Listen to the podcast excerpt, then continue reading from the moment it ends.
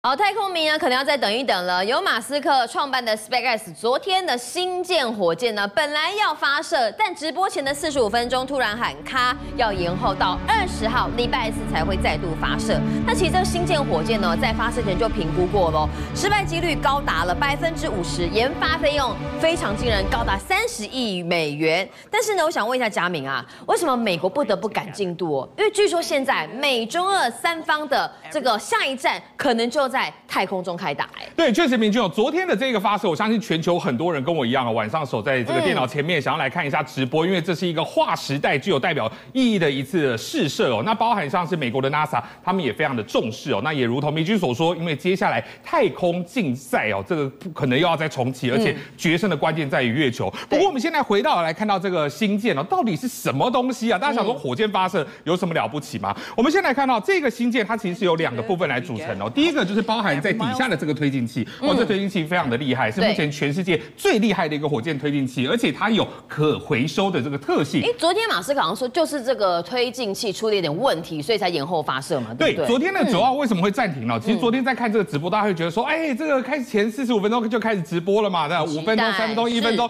觉得说啊要发射了，但是看随着倒数，哎，这个五十秒、四十二、四十一、四十。结果跳到三九又跳回四十秒了，大家想到到底发生什么事情？后来才知道说原来是推进器的一个压力阀故障。那为什么会故障呢？后来说这个压力阀因为这个结冻的关系啊。那为什么会结冻？主要就是因为推进器它的燃料用的是这个液态氧跟液态甲烷，它的这一个储存的温度都在零下一百多度，将近一呃零下两百度左右，所以导致结冰，所以有故障的状况，没有办法来执行发射。哦，那除了这推进器之外，另外一个部分就上面的这个太空舱哦，叫新建的一个太空舱，它平常上面可以来载运。货物啦，甚至可以载人，好，就是可以呃升上到太空去这样子。那昨天呢，其实光看这一个长度啊，高度的部分就有来到一百二十一公尺，等于有有大概四十几层楼高，甚至比这个自由女神还要高。那其实昨天如果如期来发射的话啦，如期升空的话，它大概会分两个阶段。第一个，在发射的三分钟之内哦，其实它也包含有做了这种试射路径的这个这个路径图可以来看哦。三分钟之内升空之后，它的这个推进器它会脱落，那脱落之后呢，它会降落。落在墨西哥湾，沉没在海底。那这次试射是没有要来回收这个推进器的。那另外发射九分半钟的时候，它上面的这一个新建的太空舱，它会关闭。引擎。好，那开始进入到地球轨道，就是绕着地球来运行，但是它没有绕绕地球一周了，它预计会是在夏威夷海岸，大约是两百二十五公里处左右，好，然后直接坠入到海里面或者是海上的一个平台。本来的计划是这样，本来的计划是这样子，但是因为就是因为这个故障，所以没办法来进行，好，所以大家可能要再等等，因为目前看起来哦，重新发射的时间是落在这个二十号台湾时间二十号晚上的九点二十八分，好，所以到时候可以透过直播来看一下。那那马斯克也说，其实这一次哦要做试射，其实所费不知。啊，花了三十亿美元，真的很这么多。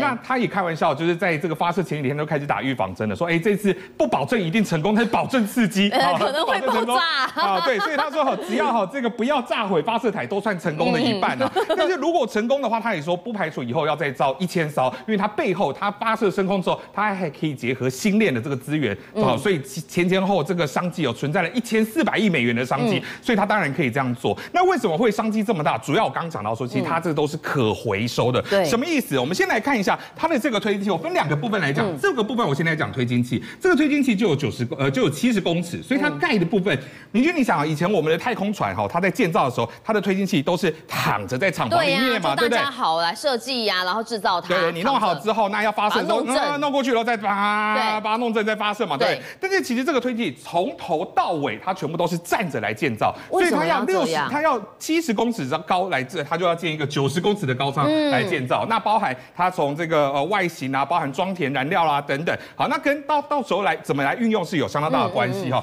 那另外它的底下有三十三座的一个引擎哈，所以它的推进能力非常好，推力是现在 NASA 常用的 SLS 火箭的两倍，而且能够载送一百吨的货物上太空，而且可以回收。为什么可以回收？其实当这个太空，当这个呃推进上去跟上面的这个太空舱哦做脱离之后，它会慢慢的回到原本的发射台上去，那它回到发。发射台上面去呢，你看，那发射台还会两根两一根。过来把它给夹住，把它给接住。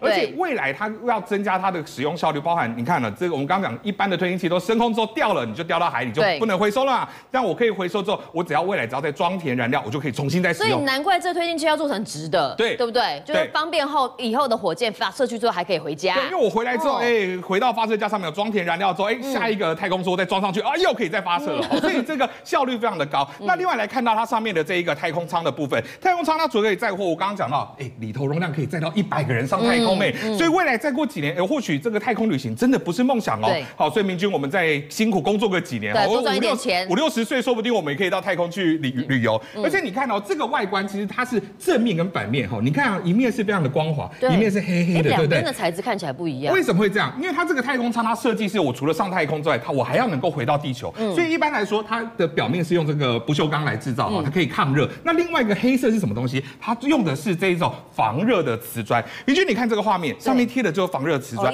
为什么会这样？因为当这个太空舱呢，它在要回到地球，穿过大气层的时候，因为会高压跟空气有所谓的挤压，产生一千六百度的一个高温，所以它必须要用抗热的一个材质，就是看到黑色的这个抗热瓷砖贴在一面，会跟空气。接触的这一面，好来防热，好，那同样它降落的时候呢，也会回到发射台，由发射台把它这样两手这样把它夹住，好，所以它可以再回收，所以我可以确保我坐这个载人上去的话，我可以安全的上去，我可以安全的回家，好，但是问题是这过程真的这么顺利吗？看起来非常难呢。哎，当然没有，你看像这个有没有降下来之后还要夹住，你看这难度有多高？所以过去在测试的时候其实就失败了很多次哦。其实他们之前在做试射都是只有用上面的这个太空舱来做试射，好，总共历经了八次的失败哦。那包含在刚出。起 S N one 跟 S N 三哦，其实在测试的时候还没升空，就直接在现场解体爆炸。好，那到了 S 呃 S N 四的时候，同样哦，也是在发动机启动的时候就爆炸了。对，只有到 S N 八到 S N 十一的时候，它有起飞，但在降落的时候，因为我要回到原地，对，那降落的时候，因为我要用这一个高压喷射的一个动力哦，去让它减速，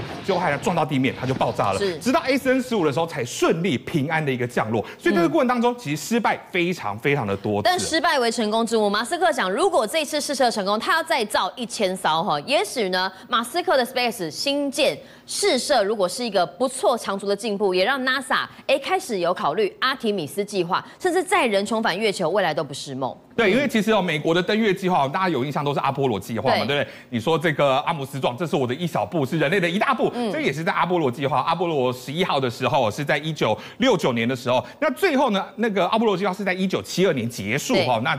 到现在已经超过五十年都没有载人登月，所以现在美国提出一个阿提米斯计划，从二零一七年开始哦，暌违五十年，即将好要再度载着太空人来登陆月球。那去年二零二二年的十一月，其实哈已经是升上去阿提米斯一号了哈。那接下来二零二四年要实实行绕月飞行，二零二五年就要载太空人上上这个月球。那我可以看到这个是哦阿提米斯一号，我刚刚看到旁边的它这个推进器，其实就是我们刚刚讲 SLS 传统的这个火箭这个推进器，我升空之后它就剥落了，就就。掉到海里也没有用了。但是接下来在二零二五年的时候呢，在太空人计划，他们预计推进器就是要用我们刚刚画面上看到的那一个 SpaceX 的这一个推进器，可以回可以回来的，可以回来的，因为成本可以降低非常的多。那到底阿提米斯计划要来做什么东西呢？主要就是因为啊，他们要在月球上面建立一个永久基地，等于说我们的目标是放眼我们要去登陆火星，要到火星去可能移居、去移民等等。但但问题是我们到火星太远了，那怎么办呢？我们就在月球上面建一个永久的基地，好当做一个中继站，那我们之后去火星也不会来得太远。那但只有美国在做这件事情吗？当然不是，因为是中国跟俄罗斯现在也在积极发展这件事情。其实中国从二零零七年开始哦，就有所谓的探月计划。其实二零零七年那时候，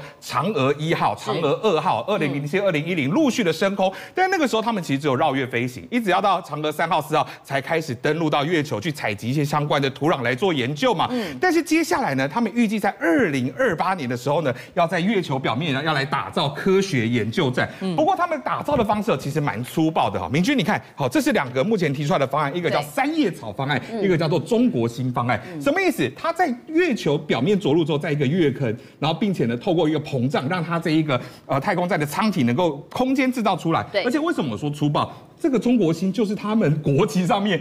五星旗上面，星星对，等于说他们要用一颗红色的星就直接压在月球表面上面，看起来相当的粗暴。嗯、那预计在二零二八年的时候，他们要推出这样的一个方案。那另外，俄罗斯也会发射其他的一些卫星哦，是来做一些呃配合啦，哈，科学研究、讯号中继等等的一些计划。那预计中国要在二零三零年哦，才会呃有这个所谓载人登上月球的呃这一个太空人的一个计划。嗯、所以现在看起来，从二零刚刚看到、哦、阿提米斯计划，二零二五年要载太空人重返月球。因为大家都希望说，谁可以把那个自己的国旗插在月球上面嘛？对，先抢先赢嘛。对，而且接下来呢，月球看起来只是中间的一小步，接下来谁能够越早去打到火星？好，那看来接下来的太空竞赛，在未来这几年将会越来越火热。